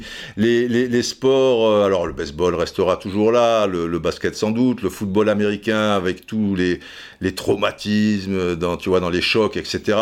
Si, tu es papa, maman d'un petit, il veut faire du foot américain, tu vois, si c'est pour qu'il il euh, à 25 ans avec des maux de tête jusqu'à la fin de sa vie ou, en petite chaise roulante, euh, tu, vas lui dire euh, va vers le foot, mon ami. Tu, vois, le, foot prend aux, États-Unis, c'est compliqué. À partir du moment où tu changes les règles, que tu fais 4 cartons de 25 minutes, voilà, les matchs feront 100 minutes, c'est pas grave, on n'est pas à ça, parce que dans, l'intervalle, il faut consommer, il faut bouffer des, tu vois, des pop-corn, des machins, des trucs euh, sur les stades, partout, etc. Bon, bref, euh, où chaque fois qu'il y a la VAR, la pub passe, c'est un sport qui peut devenir rentable euh, économiquement à partir du moment où il intéresse les télés, parce que euh, si, tu n'intéresses pas les télés aux États-Unis, tu ne peux pas être un, sport performant économiquement. Donc euh, voilà, tu, tu, végètes, quoi, comme ils font avec la, MLS, euh, tu vois. À partir de là, il pourra très bien y avoir une Super League aux États-Unis, où des grands joueurs européens iront jouer, mais ça sera sensiblement du même niveau. Voilà, ils auront leurs 16 clubs. Parce que pourquoi ils veulent faire que 16 clubs en Europe? Tu vois, tu pourrais faire quand même de bon. Bon, bref, je sais pas. 16 clubs. Et en Chine, ils mettent les moyens pour le football et ils veulent vraiment du football. Simplement, euh, la manière euh, dont, ça se passe, euh, les, grands clubs étant en Europe, mais tu vas faire en sorte qu'il y ait une Super League chinoise avec des tas de grands joueurs européens, mais aussi africains, sud-américains, etc., etc. Et puis, à un moment, je dis pas que ça fusionnera. Ça, c'est la chose ultime, que, que, que ça fusionne. Qu'à un moment, tu vois, l'équipe européenne, hop, elle reste euh, un mois et demi aux États-Unis et en un mois et demi, euh, elle, fait 16 euh, matchs contre, contre les Américains. Ou elle, elle y va deux fois un, mois et demi. Voilà. Et puis elle va deux fois un mois et demi en Chine. Enfin, ça va être quelque chose, les, enfants, euh, j'ai l'impression que on n'est pas au bout de nos surprises. Pour l'instant, on a nos 16 qui ne sont que, que 15.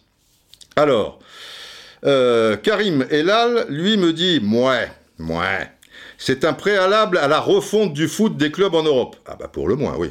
Attention à ne pas sous-estimer cette approche mercantiliste qui tuera le football.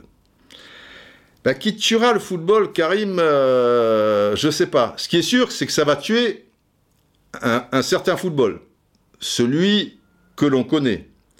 Après, le foot est mort, euh, vive le foot. Tu vois, c'est un petit peu comme le roi. Donc, euh, pour des gens comme moi, de ma génération et autres supporters, euh, sans doute, c'est clair que, que ça va tuer quelque chose. Est-ce qu'on va suivre ça euh, peut-être d'un œil lointain et, bovin Mais maintenant, je, vois sur Twitter, d'une manière générale, ça, gave les gens qu'une Super League de la sorte existe.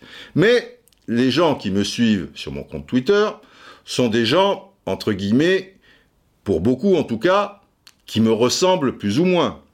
Pour beaucoup en tout cas, même s'il se trouve que, je le vois à travers tous les messages privés sympas ou messages qui, passent, ben, il y a des jeunes de 18, 19, 20 ans, c'est génial, monsieur Roustan, et puis j'écoute les podcasts, et puis je ceci, et puis je cela, ok. Mais je pense pas que ça soit la masse. Et ce sont eux, les, grands consommateurs, et surtout les consommateurs de, de demain. Donc, il faudrait savoir si eux, qui ne s'intéressent pas ou, quasiment pas à l'histoire du, foot, tu vois, c'est pas leur truc, qui sont là à consommer d'une certaine euh, manière, euh, est-ce que ça va leur déplaire euh, forcément? C'est pas sûr. C'est pas sûr. Il faudrait qu'il y ait une grosse approche, un, gros sondage quoi auprès des gens, mais de toute génération, aficionados de, football, d'où l'intérêt euh, que dans tous les pays, voilà, ils soient un peu représentés, euh, ces, ces, gens-là, et qu'on leur pose la question. Le seul truc, c'est que on leur posera pas la question. Voilà, ça sera comme ça, et basta. Et c'est comme dans, dans, la vie de tous, tous les jours. Est-ce qu'on vous pose réellement la question? Est-ce que vous croyez vraiment que vous avez votre mot à dire? Ben non, vous n'avez pas votre mot à dire, c'est comme ça, et puis, et puis c'est tout, et tu es bien obligé de, de, faire avec. Reflet de la société, et là c'est le reflet de la catastrophe. Euh, voilà, euh, on, on, y est. Mais rien ne dit que s'il y avait vraiment un, sondage et qu'on s'adresse aux, gens de tout pays, enfants de tout pays, da, da, da, mais est-ce que tu vas demander euh, aux gens de l'Est, tu crois que ça va leur plaire les gens de l'Est? Alors eux, déjà le football là, c'était pas loin que, Waterloo euh, morne pleine. Tu, vois, il n'y a, plus, plus grand chose, mais il y a quand même des championnats nationaux, ça continue, certains jouent un peu, des Coupes d'Europe, etc. Ah bah là, tu as, vu dans les 15 hein, que je vous ai cités, ça ne risque pas d'exister. On aurait pu penser peut-être le Zénith, tu vois, euh, le gaz, Gazprom, euh, un oligarque, etc. Non, mais les oligarques, ils seront à la tête de, certains de, ces 15 clubs et, basta. On continue. Alors, il y a, c'est toujours très mignon, des, grands naïfs qui pensent que c'est pas plus mal pour les championnats nationaux. Faut le faire. Parce que, effectivement, on voit, notamment dans les pays majeurs, que le PSG, bah, c'est toujours le PSG, le Bayern, c'est toujours le Bayern, la Juve, c'est toujours la Juve, euh, c'est Real ou Barcelone, mais ça fait partie de l'histoire du championnat espagnol. Oui, autrefois, de temps en temps, la Real Sociedad, l'Athletic Bilbao, Valence, tout ça. Mais bon, dans le football d'aujourd'hui, c'est de toute manière euh, un des deux. Voilà, c'est comme ça. Il n'y a qu'en Angleterre où, effectivement, il y a un petit peu plus de, de, concurrence. Alors, par exemple, Nico, ncl-du-bas, Nico, il me dit. Mais est-ce une si mauvaise nouvelle? C'est mignon la Ligue 1 retrouverait de l'intérêt et les clubs français pourraient avoir un peu plus de chance en Europe dans une compète avec Everton, Séville, la Roma, Leverkusen. Bien sûr, on ne, part, pas favori contre eux, mais déjà plus que contre le Real. C'est-à-dire, bah, ça s'appelle la Liga Europa, un peu ton truc là. Mais euh, Nico, lui, pense, mais je peux me tromper, hein, et s'il a raison, euh, c'est tant mieux. Lui, il pense qu'avec une Super League de la sorte, à terme, la Ligue 1 pourra exister. Pour exister, il faut qu'elle intéresse les gens et qu'elle soit vendue relativement cher pour qu'il y ait des joueurs quand même d'un certain niveau euh, qui, y soient. Mais là, quand je vous dis en plus, vous voyez les effectifs euh, pro maintenant, et là, des matchs, s'il y a 16 clubs, vous vous, doutez bien que certains clubs bah, vont jouer toutes les 48 heures, parce qu'il faut rentabiliser tout ça, tu vois, s'il y a des milliards qui rentrent, etc., euh, etc. Donc là où, autrefois, je vous disais dans le début de ce, podcast, euh, même dans les années 70, bon, ça remonte un peu, ça se jouait entre 13 14 joueurs. Après, les effectifs étaient à 17 18 joueurs. Bah, maintenant, ils sont à 25 30. Bah, là, ils seront à 45.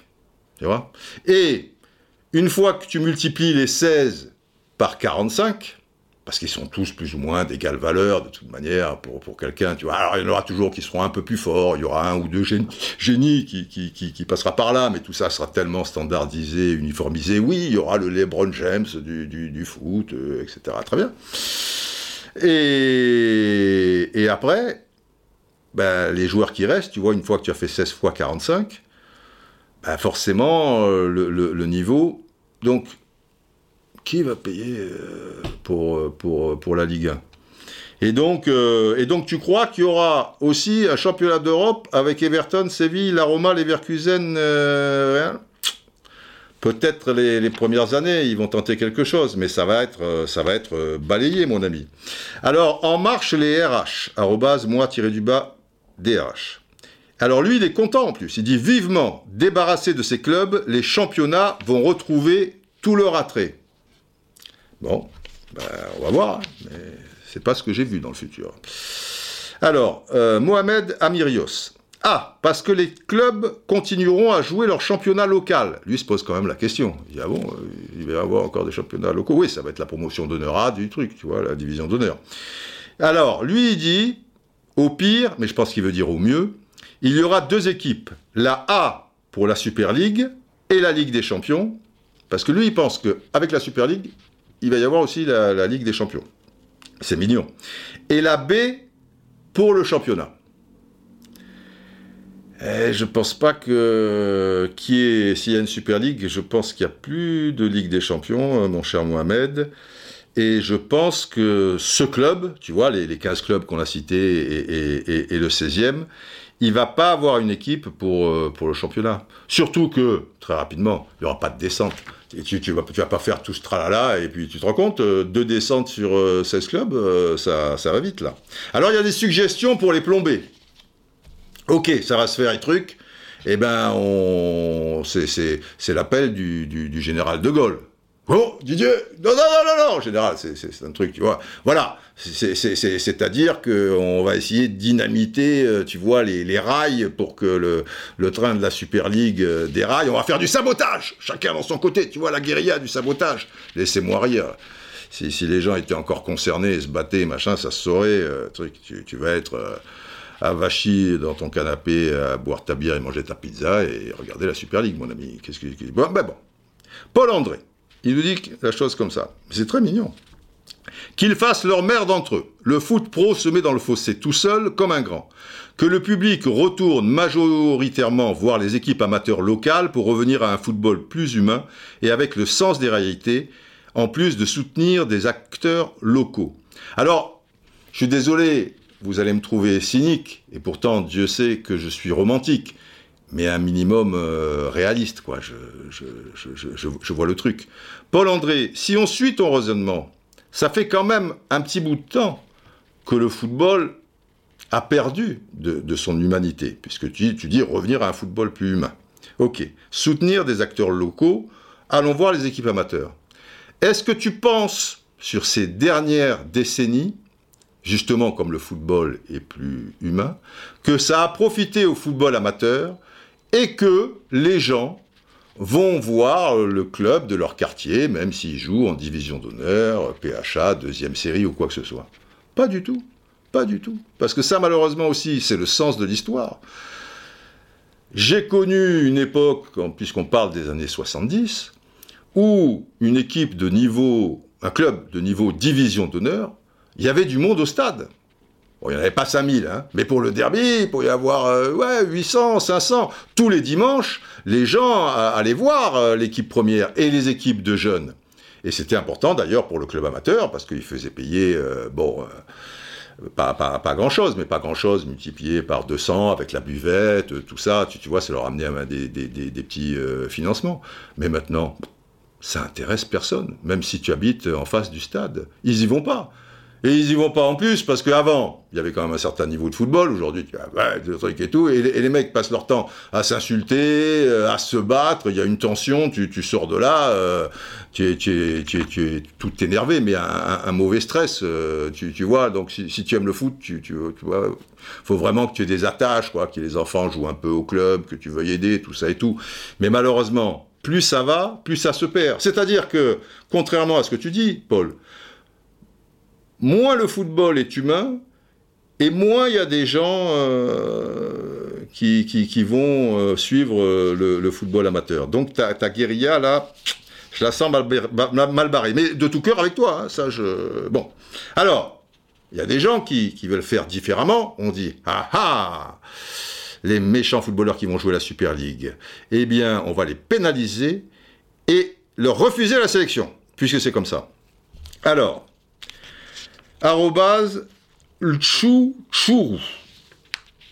Pour lutter contre cette Super League, il faudra que les supporters ne la regardent pas. Là aussi, c'est illusoire. Tu, tu, penses bien.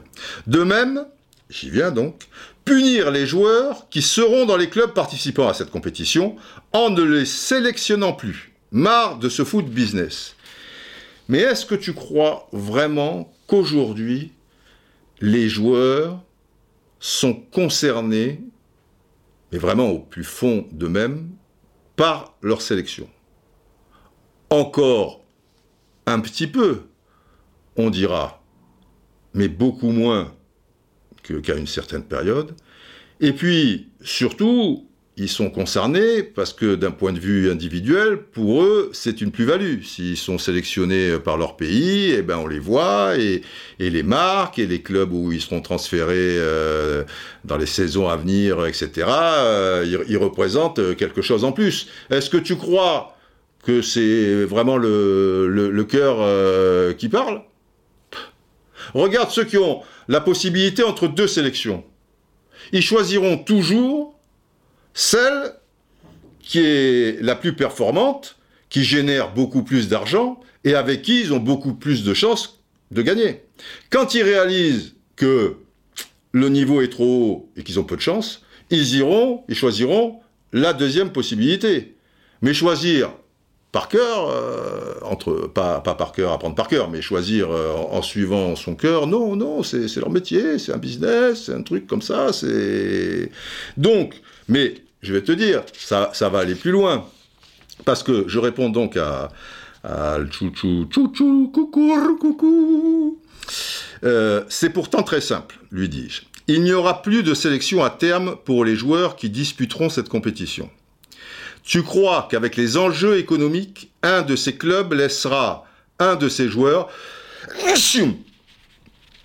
Est-ce qu'il y aura une coupe de la Super League? Parce qu'auquel cas, j'ai gagné. Il y aura le, match des champions, mais il n'y aura qu'un champion. Enfin, je, suis perdu. Bref, je dis qu'avec les enjeux économiques, un de ces clubs laissera un de ses joueurs revenir blessé d'un match contre Andorre ou l'Albanie.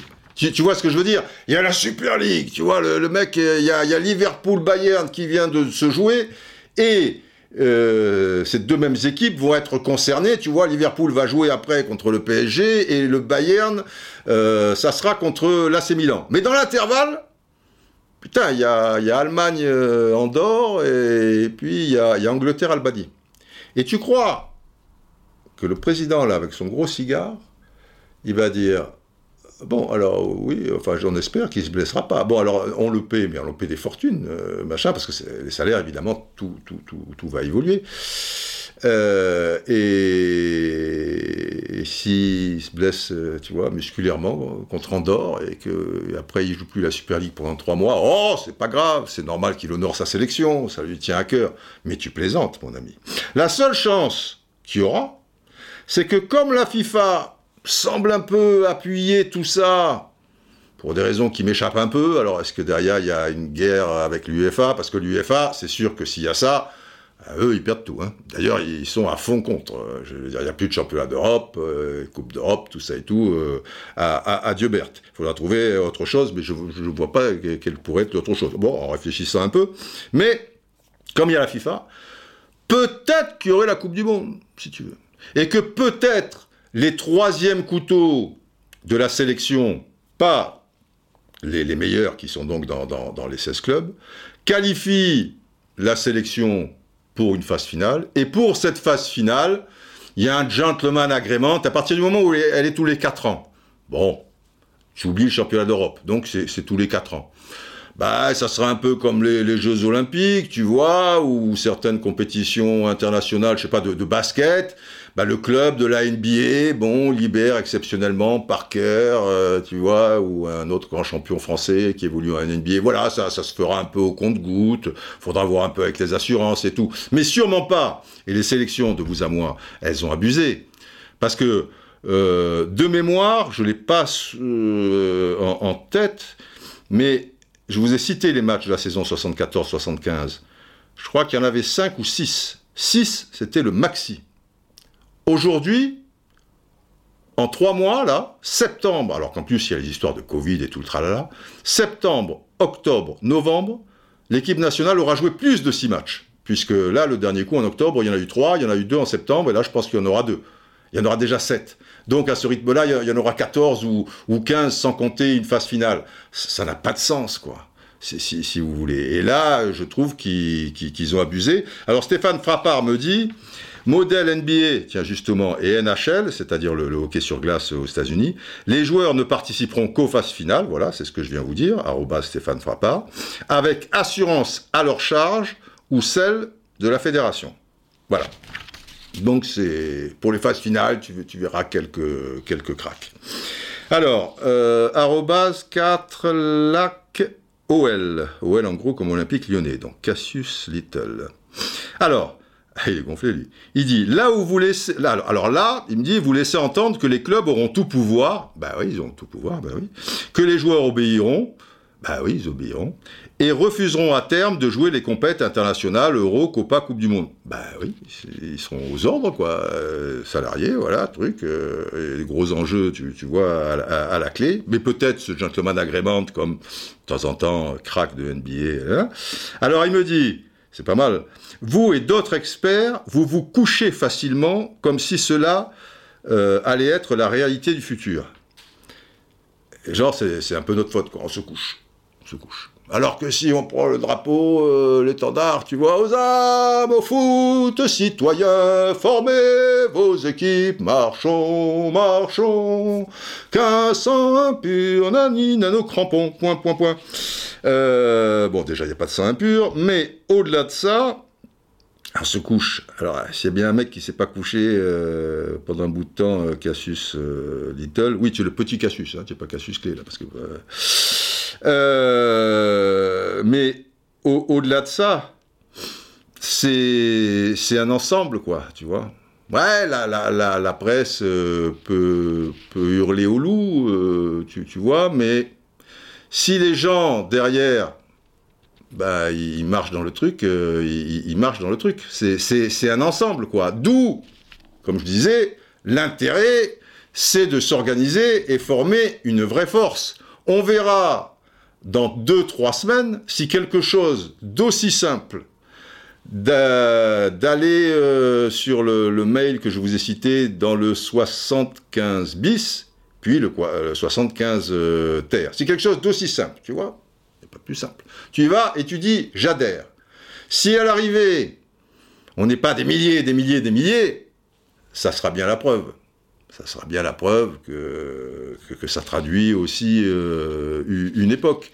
On serait dans les années 60, tu vois, où les gens avaient encore, tu vois, ils, y croyaient. Je les blâme pas, les gens. Ils ont été broyés, broyés, année après année, et, aujourd'hui, il n'y a que les plus forts qui, qui, pensent encore euh, essayer de bouger des montagnes, des trucs. Les autres, ils, ont baissé les armes, tu vois. Ils disent, oh, c'est perdu d'avance, oh, pourquoi je vais me lever le popotin? Oh, il faut aller jusqu'à l'ordinateur, taper ce truc et j'adhère.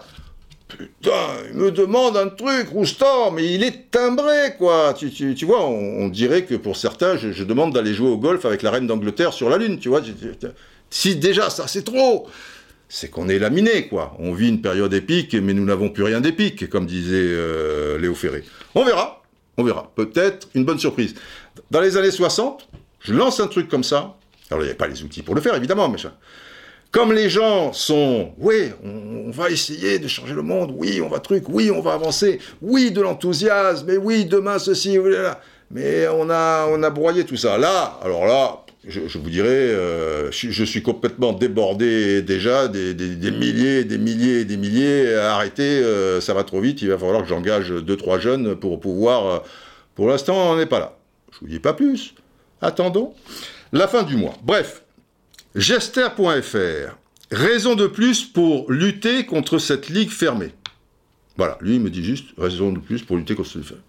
Si tu as la solution, mais encore une fois, avant de lutter contre la ligue fermée, il serait intéressant de savoir si euh, il y a peut-être une grande majorité que, ça intéresse, après tout. Et ça, ben on ne le sait pas. De toute manière, je le répète, on n'aura pas notre avis, mais, je serais curieux de le savoir.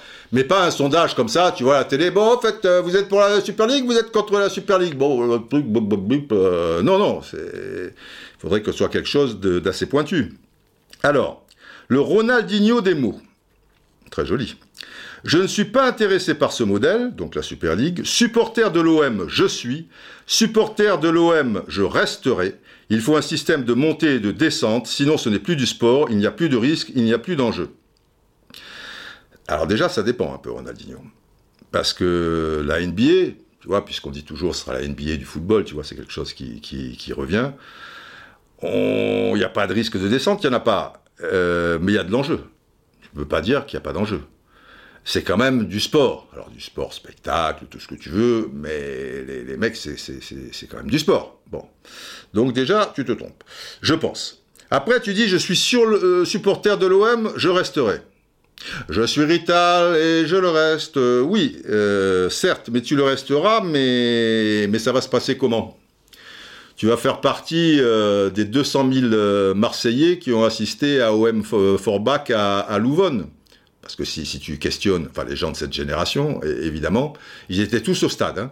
L'OM était au fond du gouffre, tu vois, en D2, en patati patata, et il y avait eu, je crois, j'ai plus le chiffre en tête, mais, mais 233 spectateurs, tu vois, on est loin des, 60 000 euh, actuels. Mais tout le monde se marre toujours, parce que on dit, euh, par fierté, les, personnes n'ont dit, mais je suis pas, tu vois, c'est ridicule 232. Mais enfin, moi, je faisais partie de 232. Oh, mais c'est le truc, tu vois.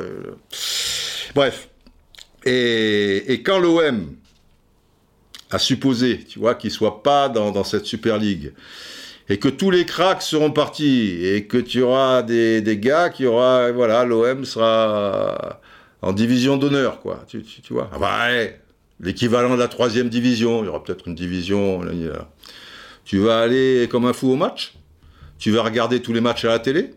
Alors là, il faudra être costaud, hein, parce que les matchs, ils seront pas retransmis, je pense. Hein. Ou alors ils seront retransmis avec trois caméras en bois. Tu vois, ils seront petits comme des fourmis. À, oublier les 17 caméras, les ralentis, les loupes euh, et tout le, bordel. Alors tu resteras peut-être supporter de l'OM, mais je demande à voir le Ronaldinho euh, des mots. Euh, je continue, ça se termine. Euh, oui, là, j'insiste auprès de Martin Laurent, arrobas Laurent0075, qui, qui, me dit, euh, putain, il n'y a, que PSG, patati patata. Alors je lui dis, parce que j'ai l'impression qu'il m'engueule. Mais après, il m'expliquera, non, c'était juste une question. Mais la manière dont il parle, tu vois. Et, je lui dis euh, que j'ai pas le pouvoir de décider s'il y a X club français ou pas. Il y en aura peut-être qu'un, il y en aura peut-être deux, euh, peut-être trois, j'en sais rien. Et je, lui précise, ce que je vous répète euh, depuis plusieurs minutes maintenant, de toute manière, nous, aficionados de foot, on subit, ils ne nous demanderont jamais notre avis, et ils confisquent ce sport à des milliards de passionnés.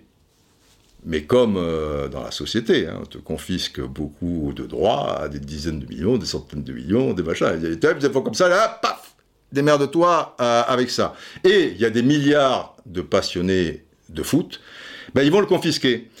Parce que le problème derrière tout ça, c'est le business qui va tout écraser, même s'ils vont essayer de trouver un équilibre, tu vois.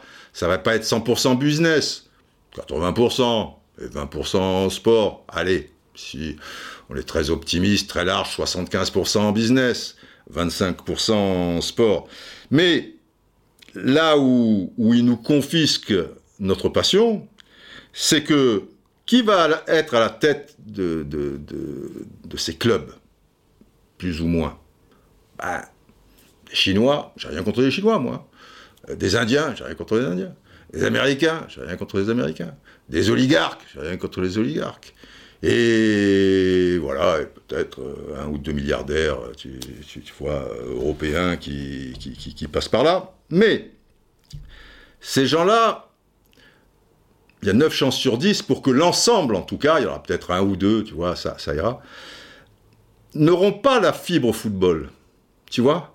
Ils n'auront pas été comme nous, à pas dormir de la nuit à l'âge de 6 ans parce que on allait faire un petit match euh, après, ou si cela, qu'on attendait la tombée de la nuit, euh, que, Monsieur Brun, aux Espérides, nous lançait les chiens, tu vois, il avait deux bergers allemands, pour, pour, pour qu'on dégage, ils ont pas toutes ces choses que, que, qu'on a vécues. Eux, ils sont là dans le business, ils te prennent un club de football comme euh, demain, ils te prennent, je sais pas, une usine à savon, quoi. voilà, ils sont pas là, bon, alors après, ils s'y attencheront peut-être et tout, mais ils n'ont pas les bases. Donc eux, après eux, c'est une ligue fermée. Ça veut dire que tout est fermé. Tu vois, c'est une société, tu vois, c'est truc.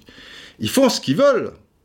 Si à un moment, je commentais hier euh, Lille-Lyon, euh, et à partir du moment où Marcelo se fait sortir, tu as bien compris que Lyon à qui Lille laissait le ballon. Donc Lyon avait des, ils n'ont pas de jeu. Mais enfin, si tu leur laisses le ballon, du coup, bah, il y a un petit peu de, jeu. Ils s'approchent du but. Et du coup, ils ont eu des occasions. C'était assez ouvert.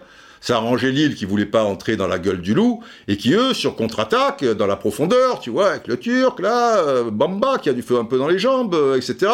Ils avaient des possibilités. La première mi-temps finalement était sérieuse, tu vois, assez intéressante. C'était un, un jeu d'échecs mais avec des espaces et une volonté d'essayer quand même de l'emporter. Comme Lyon égalise à la 41e minute, en plus, peu cher les Lillois, ils perdent Fonté, tu te dis, Lyon est en position de force psychologiquement, et ils veulent gagner, ça, ça, ça marquera le coup après un début de championnat euh, assez moyen, tu vois, devant une équipe qui, qui est invaincue, Lille, tout le tralala et tout. Et boum, Marcelo, tu le crois ça? Déjà la première intervention, et qu'est-ce qui va te faire ce truc? La, première, elle est à 50 mètres début sur le côté, je fais, je fais une parenthèse. Le mec, il est dos au but, qu'est-ce que tu vas mettre cet engagement à aller donner ce coup de tête? On le connaît, Marcelo, il est allé pour faire mal, et il a fait mal, et il a réussi son coup. Résultat, il prend un carton. Et là, tu es dans le rond central, même si tu es en retard, ça va euh, laisse tomber, laisse le passer. Tu crois qu'il va partir seul, que c'est Maradona euh, au, stade Aztec, euh, le gars? Oublie. Et lui, non seulement il arrive en retard, mais en plus il met une bonne semelle. Et il sait qu'il est sous le coup d'un carton. Bref, il nous a niqué le match. Il a niqué Lyon, mais il a aussi niqué le match. Parce qu'après, tu as compris que Lyon, les mecs, ils vont être à 10 derrière. Bon, certes. Et malheureusement, une équipe qui a 10 derrière, aujourd'hui, physiquement, euh, tu vois, avec peu d'espace, etc. Si tu n'as pas en face un Zidane, un Maradona, un Platini, un Pelé, euh, un Messi, euh, bon, et ça court pas tant les rues que ça, et encore moins en Ligue 1, bah tu sais que ça peut durer deux heures, et bon, ils ont eu une occasion à Rojo, là, quand tu vois, il fait pas suffisamment, tu vois, sur le côté droit, hop, il est passé, s'il fait bien tourner son ballon, c'est bon, et ben c'était pas assez, et puis Lopez qui a, qui a fait le taf. Mais, quelque part, cette deuxième mi-temps, tu t'emmerdes les mecs, là, qui n'ont pas cette fibre au football, parce que ça fait partie aussi euh, de ce sport, de, s'emmerder, c'est pas grave, les mecs y tiennent et tout, on y trouvera quand même une sorte de, plaisir et tout. Mais ils vont dire, avec les nouveaux consommateurs, ceux qui veulent toucher et qui sont des consommateurs euh, sur, euh, sur 30 ans. Et puis les Américains, ils sont là pour du spectacle. Donc, euh, si tu vois ça, cette deuxième mi-temps, ça va pas leur plaire euh, du tout. Moi, je me souviens, je, tournais Mag Max à l'époque, les documentaires, je fais une petite parenthèse, avec euh, beaucoup de soirées pasta avec Denis, avec euh, un caméraman américain, Denis était son prénom. Et une fois, on est au, Mexique, on tourne au Mexique, et il y avait un, match de première division mexicaine, le soir. Et je lui dis, bon, je vais voir le match, tu viens avec moi, Denis Il me dit, ouais, allez, bon, je comprends rien au soccer, mais tu vas me montrer. Et c'était un match pas si mal. Mais il dormait. Il me disait, mais qu'est-ce que c'est que cette merde, euh, truc? Pourquoi? Parce que euh, à, à 80 mètres des buts, enfin, ou à 50 mètres, eh ben, les défenseurs, ils se la passaient, ils se la repassaient. Ceux d'en face, ils n'allaient pas les chercher trop haut, etc. Donc, il y avait des temps morts. Et aux États-Unis, il faut que ça pète. Bam, bam, bam, bam, tu, tu- vois, c'est comme ça. Mais c'est un marché qui est, qui est important. Et lui, il disait, bon, mais il n'a pas la, la- la culture soccer qui fait que, bah oui, il faut aussi qu'il y ait des temps morts avant de, de partir euh, dans, dans, dans la folie. Lui, il faut de la folie toutes les 3 secondes. Bon, c'est comme ça. Sinon, une publicité. Et, et quand ces gens-là, ils vont voir qu'il y aura des, moments comme ça, ils se réunissent autour d'une table, parce que les audiences baissent un peu, ça, ça fait chier un peu les téléspectateurs, tu vois. Et ils disent, bon, ce but-là, il fait 7 mètres 32. Qu'est-ce qui nous empêche de le mettre à 9 mètres? Tu vois, on fait une règle. Puis finalement, parce que s'il y a plus de buts, tu, tu- vois, c'est quand même plus, c'est, voilà, c'est le cas de le dire, c'est, c'est le but du jeu, quoi, marquer, marquer des buts.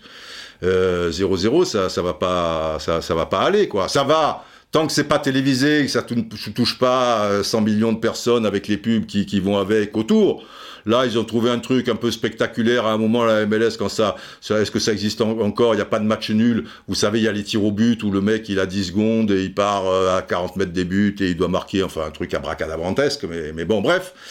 Euh, mais si ça leur plaît après tout, pour donner un, petit, un petit quelque chose, quoi. Tu t'imagines un match nul 0 à 0 euh, avec la deuxième mi-temps hier où tu vois que, bah, ils- manifestement, ils, s'en sortiront pas. Et puis, s'ils marquent le deuxième but, comme en Lyon, tu vois, avec cette équipe hyper défensive, putain, il a, fait, il a sorti à War, en plus, c'est le mec qui pourrait un peu te garder le ballon, te faire monter d'un cran et te, distiller, tu vois, tu, tu risquais pas d'en marquer beaucoup, quoi, euh, côté lyonnais.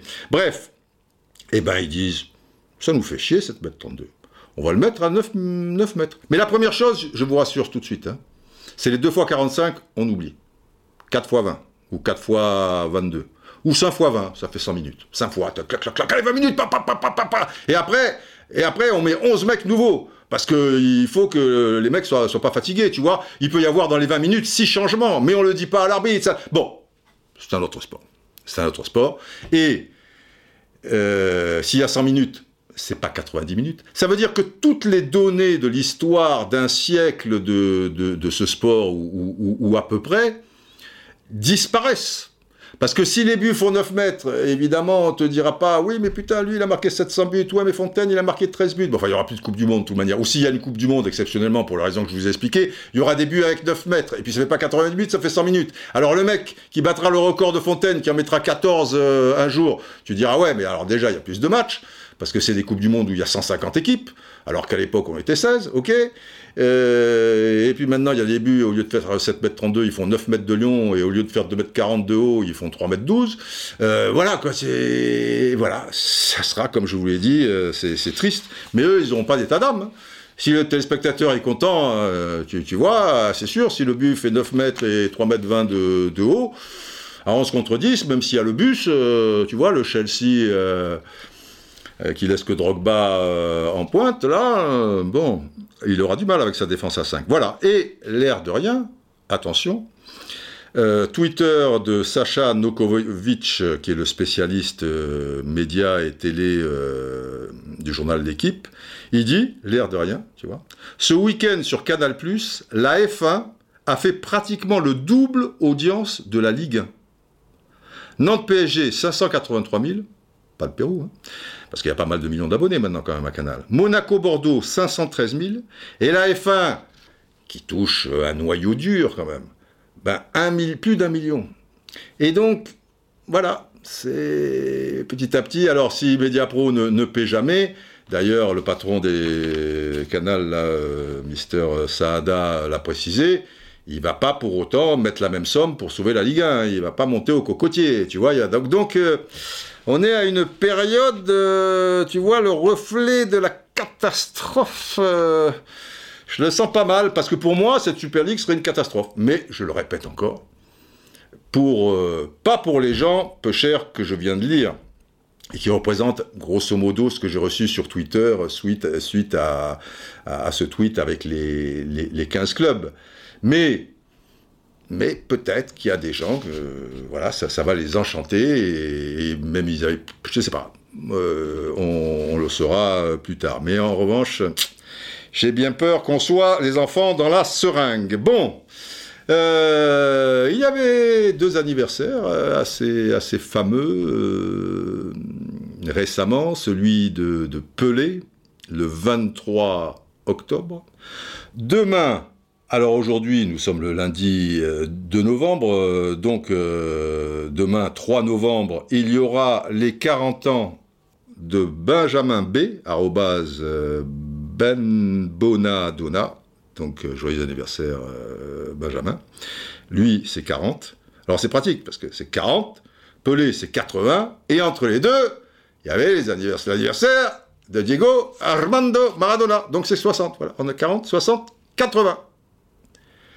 Alors, du coup, euh, normalement, je voulais terminer. Vous savez que le générique de fin, il dure euh, 12-14 minutes. Hein, euh, Football is my first love, etc., etc. Euh, mais là, on va terminer avec Maradona. Pourquoi Parce que il y a Max Malone, euh, ou enfin on dit peut-être euh, Malon, euh, avec qui je suis en contact régulièrement et qui est un supporter de, de l'OM et un fou de Maradona et qui joue de, de, de la zizik aussi à, à, à l'occasion. Il me dit Didier, j'ai fait une chanson sur Maradona, il m'a envoyé ça, tout ça, et ben je me suis dit ouais, très bien, on va conclure le, le, podcast puisque son anniversaire n'était pas forcément euh, si, si lointain. Donc on va y aller. À la musique, Max Malone, qui, est, qui a également écrit des paroles et que je vais vous, vous traduire euh, par-dessus. Voilà, le temps, j'ai mis ça de côté. Allons-y pour cet hommage à Diego Armando Maradona.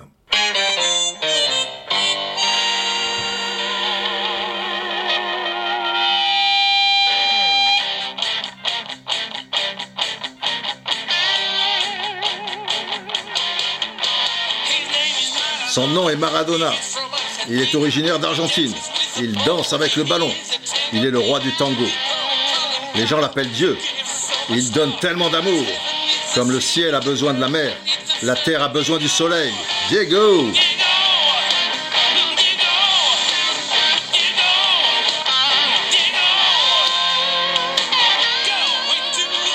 Vas-y, fais le show. Tu vas toujours au front? Avec toi, le soleil brille nuit et jour.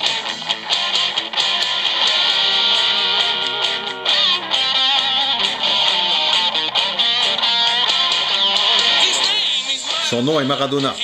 Il est originaire d'Argentine. Pas besoin de regarder le ballon, il regarde devant lui. 1986, il fait ce qu'il veut. Il dribble 5 joueurs. Le ballon au fond des filets. Diego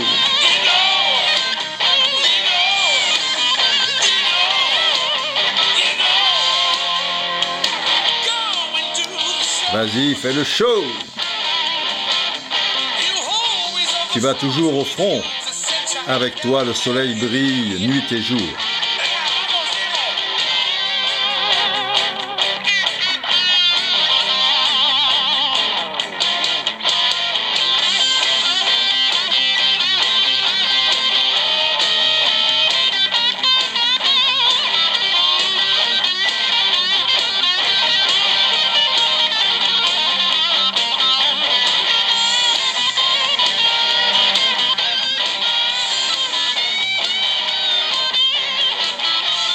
Imaginez les dribbles, les actions d'El Grande Diego. Un peu d'imagination, les braves.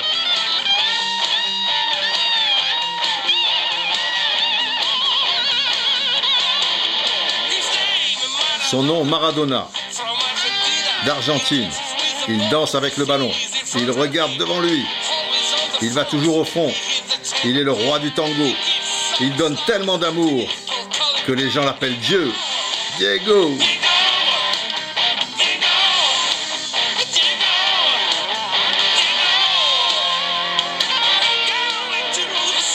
Vas-y, fais le show. Tu vas toujours au front. Avec toi, le soleil brille nuit et jour. Diego